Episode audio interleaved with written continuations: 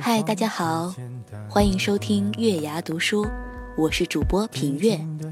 那今天呢是我们的女人节，所以祝天下所有的女人们节日快乐。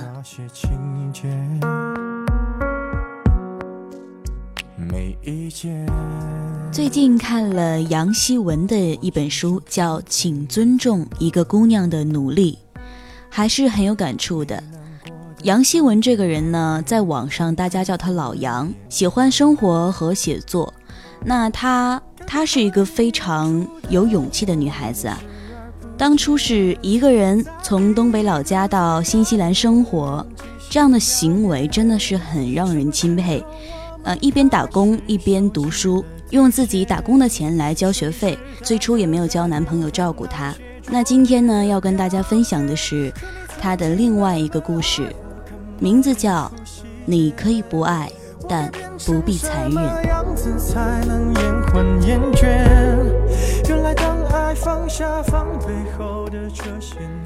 念中学时，和班中的一个女生私交甚好，好到我们知晓对方所有的小秘密。她看过我偷偷在月考卷上伪造的签字，我清楚她喜欢的男生是班中的哪一个。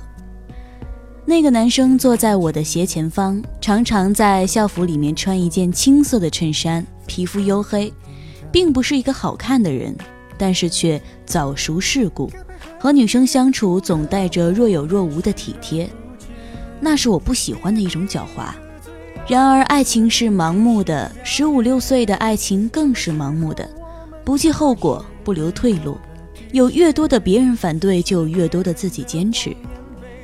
十五六岁的单纯少女爱起一个人来，才不管他是怎样的。我的朋友坐在我身后不远的地方，他每天斜四十五度盯着他的背影，连头发上的蝴蝶发卡也要别在他一转头就能看到的地方。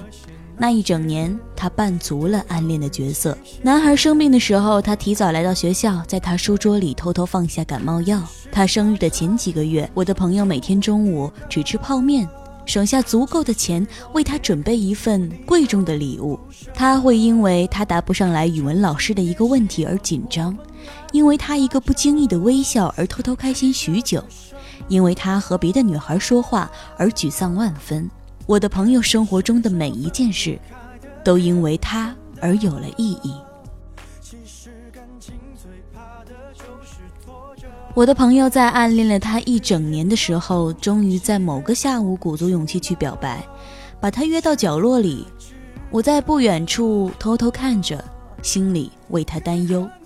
他的脸颊泛红，表情羞涩，一只手不停地抚弄着耳朵后面的头发，低着头，像是背诵一篇很难的诗歌。而男孩呢，一只手搁在旁边的窗沿上，仿若身经百战，故作深沉。始终昂着头，用眼神的一部分看着他。在经过短暂的交谈后，我的朋友，那个一米六五、一百五十斤的十六岁少女，走起路来禁不住左右摇摆的小胖妞，在那个下午居然蹦蹦跳跳的跑过来跟我说：“他说我瘦到一百二十斤就会跟我在一起。”我看见他身后的地面上拖着一个巨大的阴影。而站在角落里的他，则是态度轻蔑的看着我的朋友。十六岁的少女为了这样一句充满玩味的话，恨不得用上所有的招数。她早晨在学校操场跑步，中午只吃一个苹果，午休的时候大半都用来爬楼梯，实在饿得慌就猛灌凉水。我有好几次想跟他说说我的担忧，可看他一脸幸福的模样。我却生怕把他的梦给敲碎了。再后来呢，我的朋友瘦到了一百二十斤，曾经的那个饱满的脸蛋变得蜡黄消瘦，整个人一副有气无力的样子。而他还是兴高采烈地去向那个男孩讨一份待实现的承诺。那个男孩呢，却耸耸肩，一副无所谓的样子。我只是说说而已，你怎么当真了？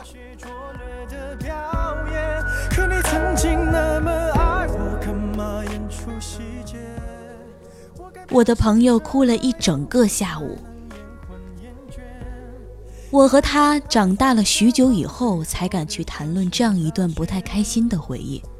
他跟我说：“你知道吗？就是因为这样的一件事情，我现在避开了我所有的同学会，还是完全不能解开这个心结。如果当初他可以明明确确的拒绝我，我一定会伤心，但也许不会伤心很久。利用一个人的心意是多么残忍的一件事情。”如果能够回到最初，我还是会和那个男生表白，但真希望自己能够勇敢地告诉他：你可以不爱，但不必残忍。人们总说爱情是一场修行，爱一个人需要修养，不爱或者也需要。